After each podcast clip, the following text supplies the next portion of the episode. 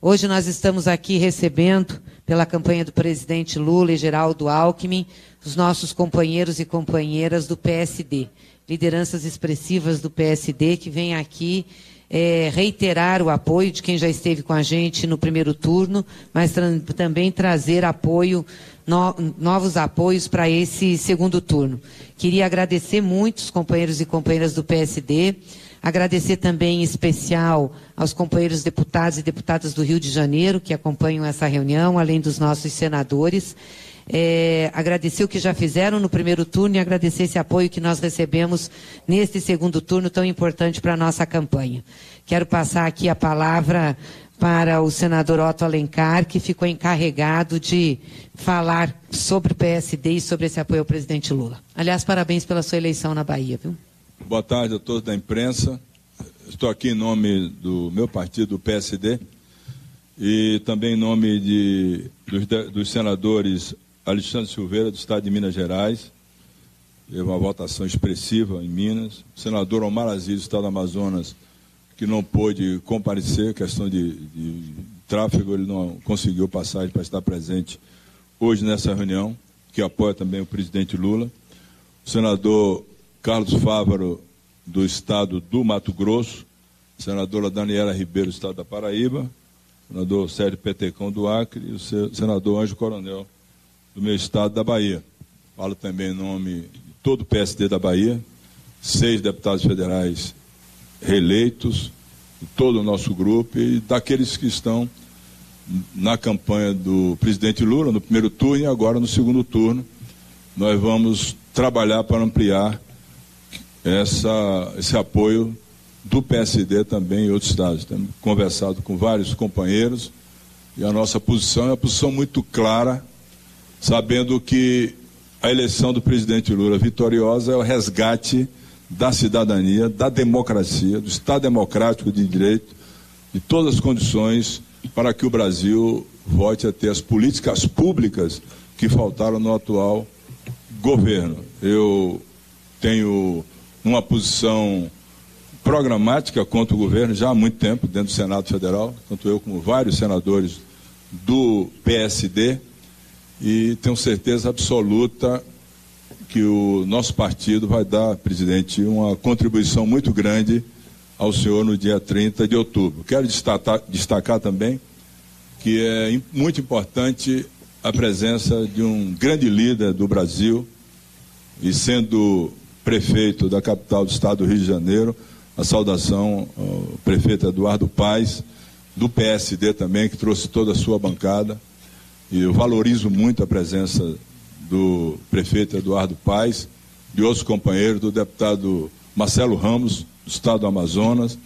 E a nossa contribuição, esperamos, presidente, ser decisiva, do PSD para a sua vitória no dia 30 de outubro, combatendo exatamente o que é contra o povo brasileiro. O negacionismo que aconteceu na pandemia, quando o atual presidente fez o povo brasileiro de cobaia, que debochou daqueles que sofriam no Amazonas quando completou 100 mortes. Ele imitou uma pessoa com falta de ar, faltando oxigênio no Amazonas. Ele foi ao meu estado dizer que a vacina, quem tomasse a vacina viraria um jacaré. Esse homem não pode ser absolutamente presidente do Brasil continuar, porque é um homem de falsas crenças, até porque quem fala em nome de Deus ou da Bíblia e pega uma criança e aponta uma arma, não pode ser respeitado como alguém que tem essa fé cristã, como eu tenho, é, de defender o nosso país e as condições favoráveis, sobretudo sociais, que ele enterrou. Programas importantes como Minha Casa Minha Vida, o programa Luz para Todos, a Farmácia Popular, tantas coisas, presidente, que foram feitas no seu governo. No meu estado da Bahia, nós convivemos durante 200 anos com a Universidade Federal só. O senhor levou cinco universidades federais para meu estado em oito anos, 32 escolas técnicas na área da educação. O presidente da República não abria uma sala de aula do meu estado. Ele discriminou o governador do estado da Bahia porque era petista. Governador muito bem avaliado. Não iniciou uma obra nova na Bahia. Uma obra nova na Bahia. O senhor iniciou a transposição do Rio São Francisco para levar água para os estados receptores das águas. Ele quis inaugurar. Ele é engenheiro de obras prontas. Nós vamos derrotar Bolsonaro no dia 30 de outubro com a força do povo e quem fez Deus, presidente.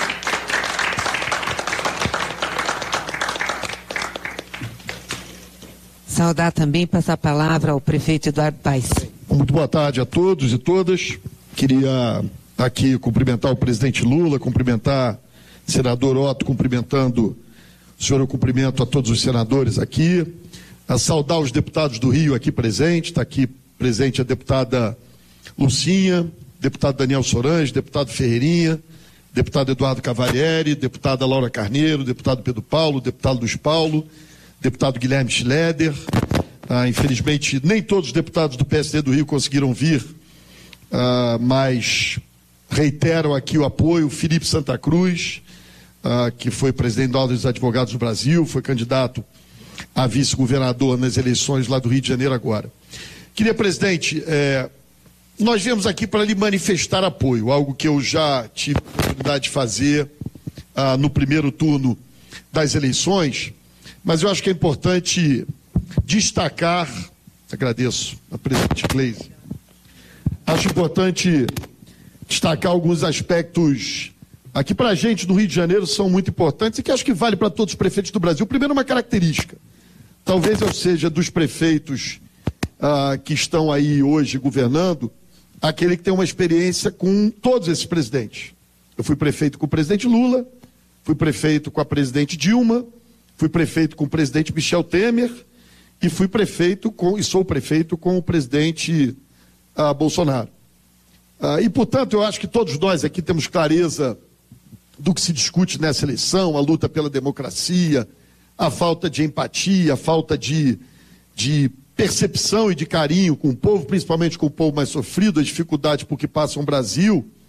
Mas eu acho que o que é importante aqui destacar, e falo isso, repito, como prefeito, e acho que isso é unânime em todos os prefeitos do Brasil. Talvez alguns tenham constrangimento em dizer, mas eu posso dizer que diversos companheiros prefeitos do Rio de Janeiro ah, têm exatamente essa mesma percepção. Ah, pela primeira vez, nesses dois anos quase de mandato, eu estive em Brasília nesses dois anos três vezes. A primeira foi para me filiar ao PSD, com meu querido amigo senador Otto a segunda foi para a posse do ministro Alexandre Moraes e a terceira para o corregedor do TSE.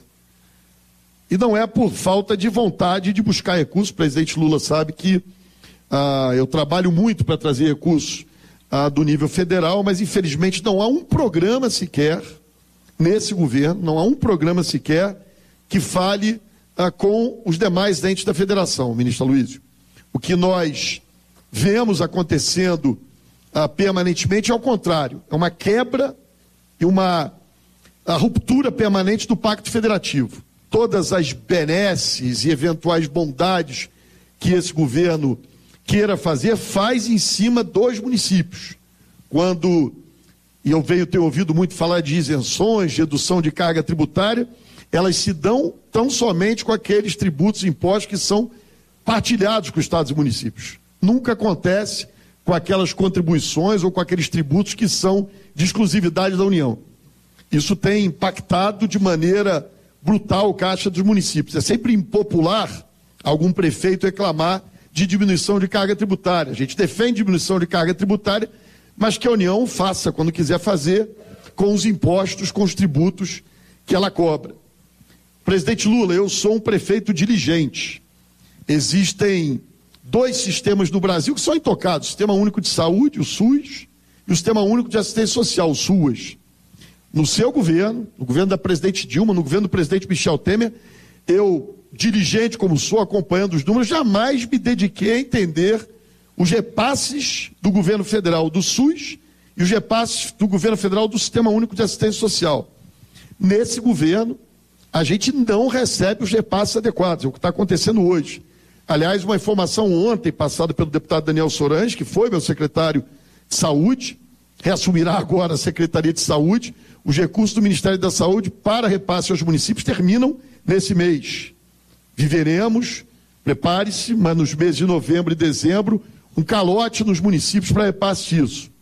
Portanto, o que a gente tem que tratar nessa eleição é do impacto na vida das pessoas. Ontem eu inaugurei um centro de saúde no Rio de Janeiro, Supercentro Carioca de Saúde, para diminuir a fila do sistema de regulação, com especialidades. Não tem um tostão do governo federal. Eu não me lembro de ter inaugurado alguma coisa no governo do presidente Lula que não tivesse aporte de recursos do governo federal. O Hospital de Bom Sucesso, o Hospital Federal, incendiou há dois anos atrás, não há sinal de reabertura. O Hospital Universitário do Fundão tem 20% da sua capacidade de atendimento. O Instituto Nacional do Câncer, o Instituto Nacional de Ortopedia estão fechados para a gente dar aqui exemplos daquilo que não acontece. Aliás, presidente, e aqui falo especialmente para a população, não só da minha cidade, mas para a população de todo o estado do Rio de Janeiro, se alguém me apontar algo que o presidente Bolsonaro tenha feito pelo Rio de Janeiro nesses quatro anos, eu sou capaz até de mudar de opinião. Não vai acontecer, mas é um desafio. Não existe. Não existe. Eu posso dizer o que não foi feito. Eu posso falar do abandono do aeroporto do Galeão, posso falar da ausência de investimentos públicos. Não há uma obra sequer, não há uma intervenção, um repasse especial para isso. O presidente Lula, fala mais uma vez aqui, senador Otto, se me permita, é o único político ah, com nível nacional que tem compreensão da importância do Estado do Rio de Janeiro, do Rio de Janeiro para o Brasil.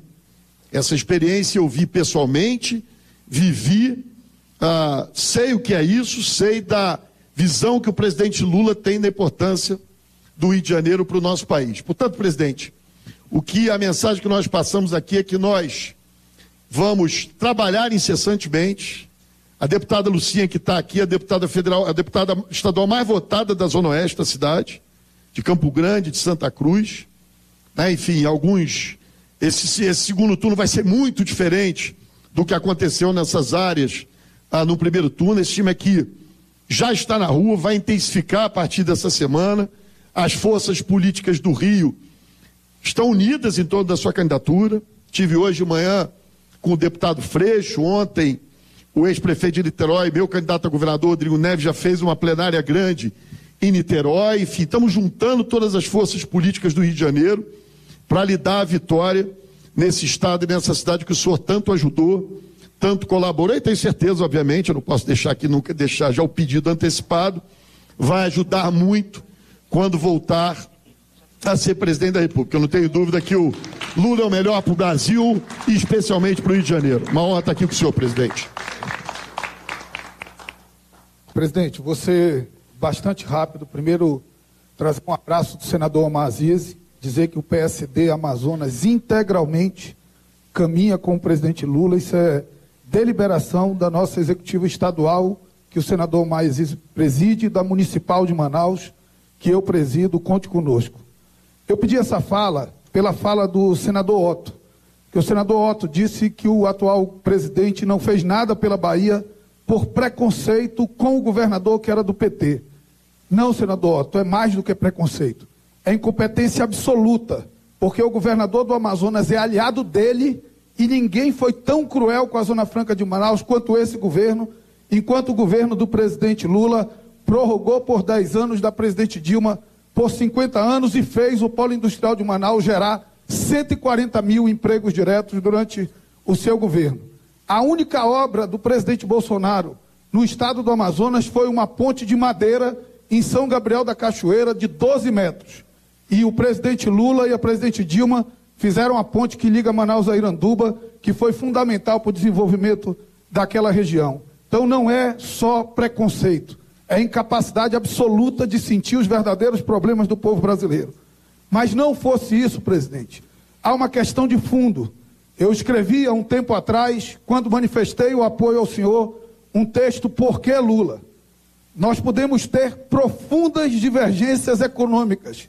Eu sou um liberal do ponto de vista econômico.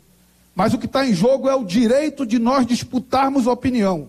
O que está em jogo é o direito de nós disputarmos posições políticas nesse país.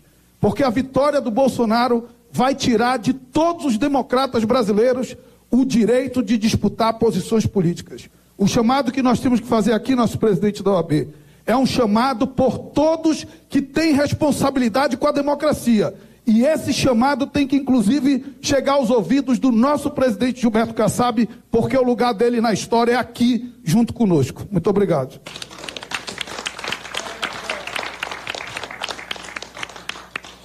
Já falei ontem, boa tarde a todos, é uma honra estar aqui, presidente Lula. Estou aqui mais uma vez com os companheiros do PSD, reafirmando este compromisso. Já estou ficando figurinha carimbada aqui. Estava domingo, estava ontem, estou hoje, está na hora de ir para Mato Grosso pedir voto. Mas reafirmar nosso compromisso, amanhã, 9 horas da manhã, estou reunindo todas as forças progressistas do Estado de Mato Grosso, no gabinete do deputado Barranco, da deputada Rosa Neide, eh, todos os grupos do prefeito Emanuel Pinheiro, do deputado Emanuelzinho, é, nós nos reunir com Nery Geller, com Carlos Agostinho, para que nós organizarmos um grande levante no estado de Mato Grosso. O senhor venceu em Mato Grosso em 24 municípios dos 141. Então não é terra arrasada. E o que é mais importante, presidente, aquilo que disse ontem, de um estado rico, com tanta produção, com tanto alimento, ter 600 mil pessoas passando fome, toda a Baixada Cuiabana, onde não se produz soja, o senhor ganhou a eleição. Porque a pessoa sente na pele. Ele quer de volta a esperança de dias melhores. E é esse o sentimento que nós vamos levar também no interior, onde tem a riqueza que não pode ser bolha de prosperidade. Nós temos que viver um Brasil com oportunidade para todos. E isso nós só encontramos com o Senhor. Então, aqui, rapidamente, mais uma vez reafirmando, PSD do Estado de Mato Grosso, PSD do Brasil, a imensa maioria dos nossos líderes está com o Senhor, está com o Brasil, está com o Geraldo Alckmin, para nós retomarmos a felicidade do nosso povo. Muito obrigado. Não, presidente, só reiterar mais uma vez a responsabilidade que Minas tem com a eleição do senhor no segundo turno. É, ressaltar que um partido que chama PSD, Partido Social Democrata, não pode estar em outra posição que não seja ao lado do senhor. Para nós evitarmos o ataque à democracia, evitarmos a beligerância com as instituições. E nós temos duas figuras que são muito emblemáticas do nosso partido. Primeiro, nosso presidente nacional, que apesar de não estar aqui em respeito à heterogeneidade do partido, já declarou voto ao senhor, porque tem responsabilidade com esse país. E segundo, uma outra figura mineira, que é o presidente do Congresso Nacional, senador Rodrigo Pacheco, que se tornou um ícone em defesa da institucionalidade, em defesa da democracia, em defesa do equilíbrio democrático, e eu tenho absoluta convicção que também é eleitor do senhor e que vai defender o nome do Senhor para poder governar o Brasil e devolver o Brasil aos brasileiros, a nossa dignidade, a nossa justiça social e preservar o que nós temos, pelos quais muitas, muitos perderam, inclusive, a sua vida, que é a democracia.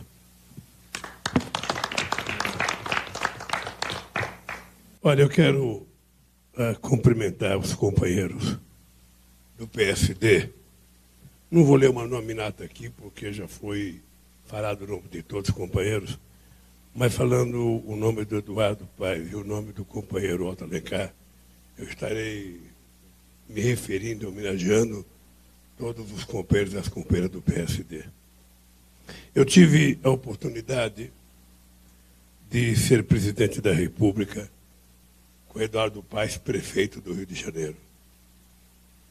E tive a oportunidade de viver com Eduardo Paes, possivelmente um dos momentos mais auspiciosos que um governante já viveu, que foi a conquista das Olimpíadas em Copenhague em 2008.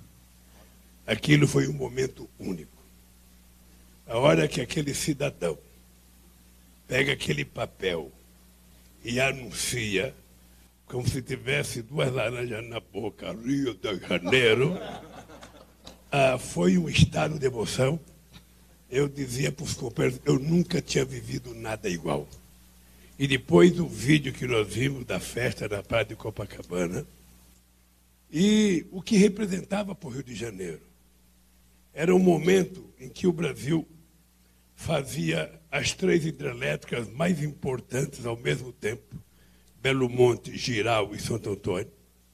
Era o tempo em que o Brasil construía 20 mil quilômetros de linha de transmissão era o tempo que o Brasil construía quase 2 mil quilômetros de ferrovia nesse país.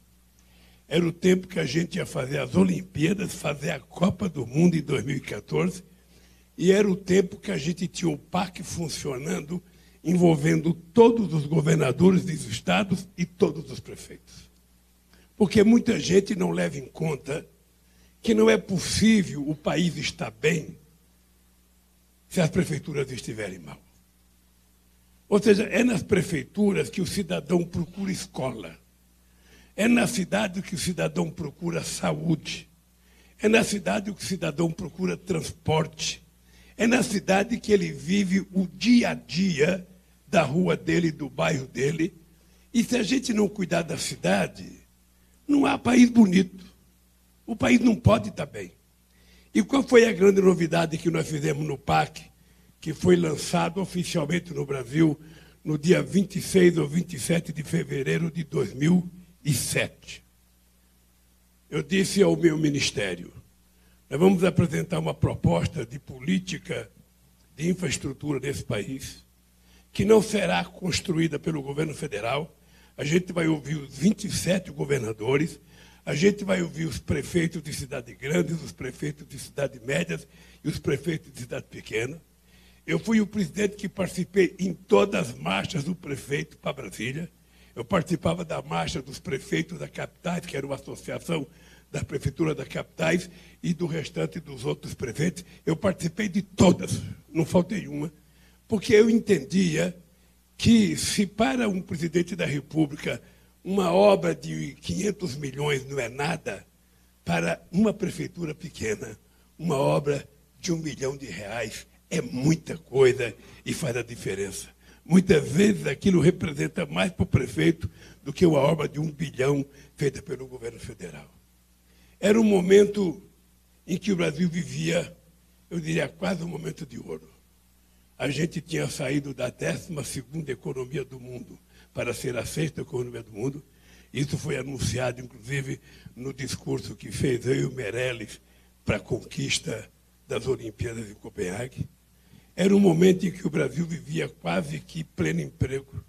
Era um momento em que 90% dos trabalhadores organizados faziam acordos salariais recebendo acima da inflação. Era um momento em que o salário mínimo aumentava todo ano de acordo com o crescimento do PIB dos últimos dois anos. E era o momento que a sociedade brasileira vivia um momento de êxtase. Ela acreditava no amanhã. Ela achava que tudo era possível. Não sei se vocês estão lembrados que no Natal de 2008, quando surgiu a, quando surgiu a crise da quebra do Lehman Brothers nos Estados Unidos, em que o mundo entrou em parafuso e o comércio do mundo inteiro estava paralisando, eu fui à televisão brasileira fazer um pronunciamento de oito minutos, convocando o povo brasileiro para consumir. E eu dizia: é verdade que tem uma crise econômica e é verdade que você está perdendo o emprego. Mas ainda é mais verdade que se você não consumir, o desemprego vai aumentar. Então você, com muita responsabilidade, não gaste mais do que você ganha. É preciso subir o morro no Rio de Janeiro. É preciso pegar as encotas daquele morro para saber como é que vive o povo mais pobre. Quem quiser conhecer São Paulo não pode parar na Avenida Paulista ou na Avenida Faria Lima. É preciso conhecer a periferia de São Paulo empobrecida, com muita gente passando fome. São Paulo era o país mais rico da federação, mas tinha 1 milhão e 400 mil famílias que recebiam Bolsa Família aqui, porque estavam com fome. Então, esse país é assim. E nós conseguimos num curto prazo de tempo, despertar na sociedade a esperança de que pudesse ser diferente. A gente acreditava de que era possível ser diferente. Por isso que o discurso que nós fizemos em Copenhague, tanto do Sérgio como teu, meu, do Meirelles, inclusive do João Avelange, era um discurso otimista. Era um discurso de um Brasil que a gente não estava acostumado a ver. E qual é a situação que nós estamos agora? Veja, nós estamos vivendo uma situação em que nós vivemos muitas vezes a base da mentira, a base do fetiche. Ou seja, as pessoas acham que é possível enganar o povo a todo tempo. Mas chega um momento em que o povo não se ilude. O ódio que o presidente verbalizou ontem, dizendo que eu ganho as eleições no Nordeste, porque o Nordeste é analfabeto, ele não sabe que o Nordeste era analfabeto por causa da elite brasileira que era ignorante e não queria que o povo pobre do Nordeste estudasse. Sempre foi assim. Sempre foi assim. A elite do Nordeste ia fazer curso na França, em Nova York, em Londres, em Madrid. Os pobres aqui não vão. Mas não era o pobre do Nordeste, é o pobre do Rio de Janeiro, é o pobre de São Paulo, é o pobre de Belo Horizonte, é o pobre de Cuiabá, ou seja, de todas as cidades em que a periferia está empobrecida, as pessoas não têm direito de fazer. Quem é que pensou em mudar isso? Fomos nós. Fomos nós. É, é, é coincidência que no momento em que esse país tinha um presidente sem diploma universitário e um vice sem diploma universitário, que era o Alencar, foi o momento em que esse país mais recebeu universidades. Foram 19 universidades e 178 campos avançados. Foram 422 escolas técnicas, além da gente aumentar o ensino fundamental para nove anos, e agora a gente vai ter que fazer muito mais, porque nós queremos criar escola de tempo integral em todo o território nacional, porque isso vai contribuir para levar paz na casa das pessoas. Então, eu, eu, eu companheiro Otto, o Otto é um companheiro de primeira hora que eu conheci, e sou agradecido a Deus por ter me dado a oportunidade de ter te conhecido. O Eduardo Paz, eu tive uma, um problema quando eu tive a primeira relação com o Eduardo Paz. Foi um clima muito tenso, não foi uma coisa fácil, muito tenso. Eu não vou entrar em detalhes aqui porque não me interessa. É, e, e é o seguinte, é que a gente descobre que política é exatamente isso. Política é chamada arte do impossível. Você tem que conviver com os contrários. Eu, para justificar para a base do PT a entrada do álcool como vice, eu citei uma frase do Paulo Freire que de quando em quando é importante, é importante você juntar os divergentes para vencer os antagônicos. Então, o que nós estamos fazendo é isso. Nós estamos juntando pessoas que podem pensar ideologicamente diferente, que podem ter e sonhar com uma fotografia do mundo diferente, mas que nesse instante tem uma coisa sagrada que nós precisamos recuperar, que é uma palavra mágica chamada democracia, que é o regime mais difícil de ser exercido. É o regime mais difícil de ser exercido porque ele exige a convivência com a contradição. Ele exige a convivência com a contrariedade, ou seja, ninguém precisa ser da mesma religião, Ninguém precisa ser do mesmo clube de futebol. Senão seria chato todo mundo ser flamenguista no Rio de Janeiro. Não teria vascaíno, fluminense. Mas seria muito triste o mundo de iguais. A gente não quer o mundo de iguais. A gente quer o mundo de diferentes. Que saiba conviver democraticamente, respeitando o direito dos outros. Respeitando a liberdade dos outros. Ou seja, isso é o país que nós queremos construir. E é isso que nós vamos fazer a partir do dia 1 de janeiro de 2023. Porque, primeiro, nós vamos ganhar as eleições. Posso dizer para vocês que nós vamos aumentar a diferença da, do segundo turno. E quero dizer, olhando na cara de vocês, vocês vão me ajudar a ganhar as eleições no Rio de Janeiro. Nós vamos votar a ganhar em Minas Gerais nós vamos ganhar em São Paulo e vamos aumentar a diferença no Nordeste. Porque lá no Nordeste é que nem caldo de cana. Você pensa que está só bagaço, não. Aperta um pouquinho mais, mais um pouquinho de caldo. E ontem os governadores diziam, Lula, você teve. O Hélio falava assim: você teve 75, agora você vai ter 80. Onde você teve 68, você vai ter 75. E é assim que eu estou esperando, Otto. Mais um 10 pontinhos na Bahia. Não, não, não quero menos, quero mais. Porque nós merecemos isso pelo que nós pensamos do Nordeste, pelo que nós pensamos do Brasil. O, Sérgio, o, o Eduardo Paes viveu um momento de ouro do Rio de Janeiro. Quando a gente acreditava na recuperação da indústria de óleo e gás, quando a gente pensava na recuperação da indústria naval brasileira, quando a gente estabeleceu que era possível construir plataformas e sonda da Petrobras nesse país com 65% de componentes nacionais para poder valorizar a indústria pequena e média brasileira. E foi assim que a gente saiu de 3 mil trabalhadores para 82 mil trabalhadores em pouco tempo. Agora destruir outra vez. Porque na lógica deles é mais fácil comprar de Singapura, é mais fácil comprar da Coreia. E eu quero dizer para vocês, companheiros do Rio de Janeiro, nós vamos voltar a recuperar a indústria naval no Rio de Janeiro. Nós vamos voltar à construção da plataforma no Rio de Janeiro. E nós vamos voltar a ser um país respeitado no mundo. É por isso que nós precisamos ganhar as eleições. Não adianta o nosso adversário agora, ele quer dar 13 terceiro salário para o auxílio emergencial. Ele agora está oferecendo até negociar a dívida dos devedores. Tudo no fizinho das eleições. É só a gente falar que ele cupim faz na hora. Sabe? Ele pode fazer. Porque nós vamos fazer. E vamos desmoralizar. Vai ter debate entre eu e ele. E eu espero que a gente faça uma comparação sabe, entre os dois governos. O que aconteceu no Brasil no nosso período e o que aconteceu no período deles agora. A gente pode comparar quatro anos, pode comparar oito anos, pode comparar sete anos. A gente vai provar que esse país já foi melhor, já foi mais democrático. O povo sorria mais, o povo acreditava mais, o povo sonhava mais, o povo comia mais e até uma cervejinha a mais o povo tomava. As pessoas ficam irritadas quando eu falo se preparem, porque as famílias vão voltar a fazer um churrasquinho no final de semana.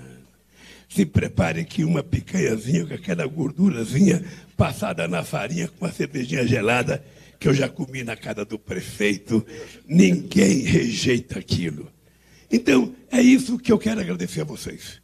Vocês vão me ajudar não só ganhar as eleições, mas fazer esse país voltar a ser feliz, um país próspero e um país que garanta à juventude um futuro digno, decente e respeitoso. Obrigado pelo apoio e obrigado pela presença de vocês, queridos.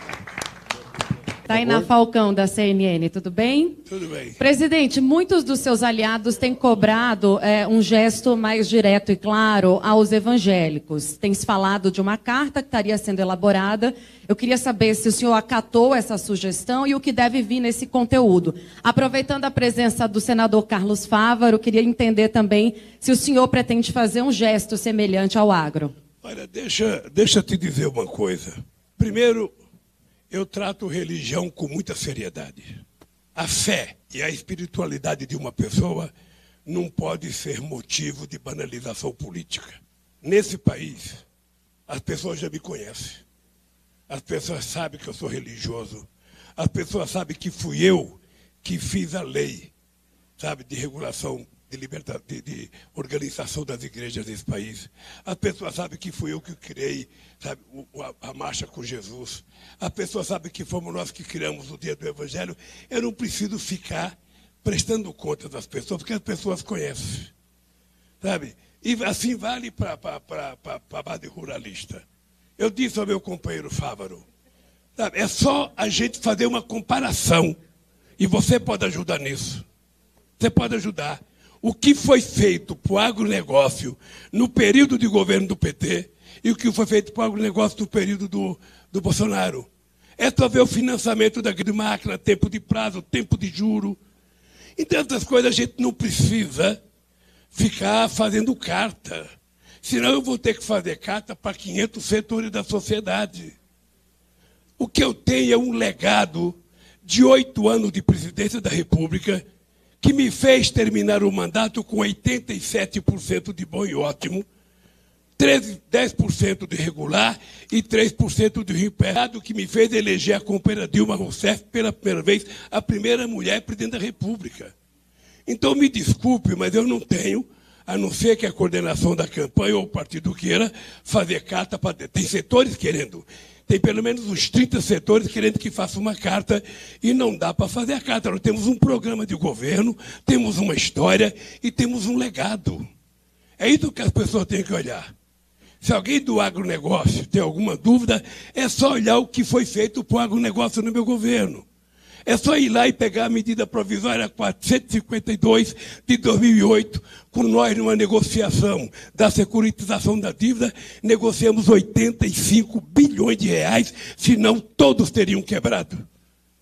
Então, é o seguinte, eu, eu vou tratar o agronegócio bem, porque o agronegócio faz bem para o Brasil, faz bem para as nossas exportações e faz bem para a alimentação do nosso povo. Da mesma forma que eu vou tratar bem a agricultura familiar. E a questão religiosa é o seguinte: eu respeito todas as religiões. Cada um professa a sua fé do jeito que acredita e do jeito que quer, e eu não me intrometo. E não é o papel do Estado se intrometer. O papel do Estado é garantir o que nós garantimos: liberdade de organização religiosa. Isso nós já fizemos. Vamos lá? Vamos lá. Vou aproveitar deixa aí da resposta sobre a questão religiosa e perguntar da senadora Elisiane Gama se ela pode ser uma interlocutora com os evangélicos, como está essa conversa. E também queria falar do apoio que o senhor recebeu hoje de economistas participantes ali do Plano Real e que, e, num momento que se cobra muito a responsabilidade fiscal. Hoje vocês também soltaram já uma nota dizendo que há esse compromisso, mas sem muitos detalhes. Então são dois assuntos que estão aí na ordem do dia. Queria perguntar. Não, qual foi o primeiro assunto que eu não... A Elisiane Gama, senadora, se ela é uma interlocutora importante com os evangélicos, se ela vai ser, e depois a responsabilidade fiscal. Olha, primeiro eu vou começar pela senadora. Eu tenho muito apoio de gente evangélica. E eu gostaria de receber o apoio dela e de todos os evangélicos desse país. Uh, e eu, eu não, não, não, não sei qual é a igreja que ela milita, se é a Assembleia de Deus. Eu também não faço questão, porque qualquer uma pessoa evangélica católica, se for da religião judaica, se for islâmica, se for da religião afro-brasileira quiser me apoiar, eu receberei o apoio de braços abertos. Todos, sem distinção. E eu espero que a senadora me apoie, porque ela sabe que a gente é a melhor solução que o Brasil precisa nesse momento. Inclusive para fortalecer a liberdade religiosa e não ficar enganando ninguém. A segunda coisa que eu acho importante é a questão econômica. Veja, eu, eu queria que você escrevesse o que eu vou falar, que é o seguinte. Quando eu cheguei na presidência da República em 2003, esse país estava quebrado. Esse país tinha 12% da inflação, tinha 12% de desemprego, devia ao Fundo Monetário Internacional e tinha uma dívida pública de 60,5%. Esse país reduziu a dívida para 37%, esse país pagou a dívida com o FMI, esse país emprestou 15 bilhões para o FMI, e esse país foi o único país do G20 que fez superávit primário durante todo o período de governo Lula superávit primário, o único país do G20 que fez superávit todo ano. Então, para mim, responsabilidade fiscal não tem que estar numa lei. Tem que estar na responsabilidade do dirigente. Todo mundo sabe que não pode gastar mais do que recebe. Mas todo mundo sabe que se você tiver que fazer uma dívida para construir um ativo novo, você pode fazer a dívida, porque esse próprio ativo se paga. E eu vou governar o país dentro para você. Eu sou contra o teto de gasto. Porque, na verdade, o que se fez foi um teto de gasto para evitar se investir dinheiro na educação, na saúde, no SUS, para garantir o dinheiro dos banqueiros. E eu quero garantir é o dinheiro da política social. É o dinheiro do arroz, do feijão, da carne, da cebola, do tomate, do litro de leite.